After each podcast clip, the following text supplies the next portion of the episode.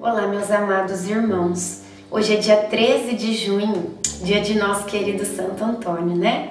E nós estamos juntos aqui para mais um dia da nossa caminhada de fé com Nossa Senhora nestes nove meses. Que Jesus também seja gestado dentro da nossa alma, que nós caminhando com Nossa Senhora possamos estar mais pertinhos de Jesus. Iniciemos o dia 13, em nome do Pai, do Filho e do Espírito Santo. Amém. Vamos juntos invocar a presença do Divino Espírito Santo. Vinde, Espírito Santo, enchei os corações dos vossos fiéis e acendei neles o fogo do vosso amor. Enviai o vosso Espírito, e tudo será criado, e renovareis a face da terra. Oremos. Ó Deus que instruístes os corações dos vossos fiéis com a luz do Espírito Santo, fazei que apreciemos retamente todas as coisas, segundo o mesmo Espírito, e gozemos sempre da sua consolação. Por Cristo Senhor nosso. Amém.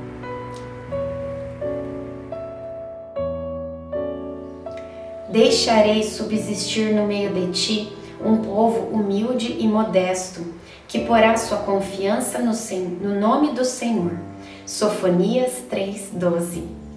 O salmo que Isabel mais gosta de recitar é este: Tenha Deus piedade de nós e nos abençoe. Faça resplandecer sobre nós a luz da sua face, para que se conheçam na terra os seus caminhos e em todas as nações a sua salvação. Que os povos vos louvem, ó Deus, que todos os povos vos glorifiquem. Alegrem-se e exultem as nações, porquanto com equidade regeis os povos e dirigis as nações sobre a terra. Que os povos vos louvem, ó Deus, que todos os povos vos glorifiquem. A terra deu o seu fruto, abençoou-nos o Senhor, nosso Deus. Sim, que Deus nos abençoe e que o reverenciem até os confins da terra. Salmo 66.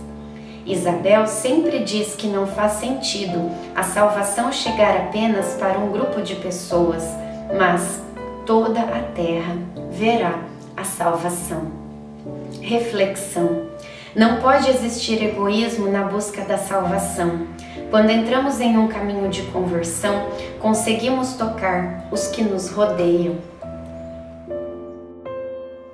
Oração final para todos os dias. Deus Pai, que por obra do Espírito Santo fecundaste o seio virginal de Maria e a escolheste para ser a mãe de Jesus, nosso Salvador. Eu te louvo, te agradeço por teu amor incondicional por mim, por minha família e por toda a humanidade. Sei que minha vida é regida pela tua providência da mesma forma que chamaste Maria para uma missão tão importante, também me chamas para cumprir teus desígnios. Quero ser fiel a ti, a exemplo de Maria, que gerou o Verbo por nove meses. Também quero gestar o teu filho em meu coração, até eu poder dizer, como o apóstolo Paulo: Já não sou eu quem vivo, é Cristo quem vive em mim. Nesta novena, em que eu acompanho diariamente os nove meses da Virgem Imaculada grávida, eu te peço a graça. Faça o seu pedido para Nossa Senhora.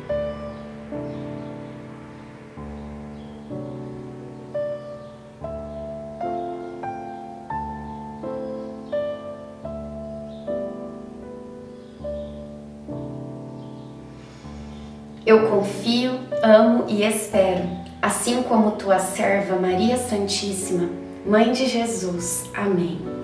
Pai nosso que estais no céu, santificado seja o vosso nome. Venha a nós o vosso reino, seja feita a vossa vontade, assim na terra como no céu. O pão nosso de cada dia nos dai hoje. Perdoai as nossas ofensas, assim como nós perdoamos a quem nos tem ofendido.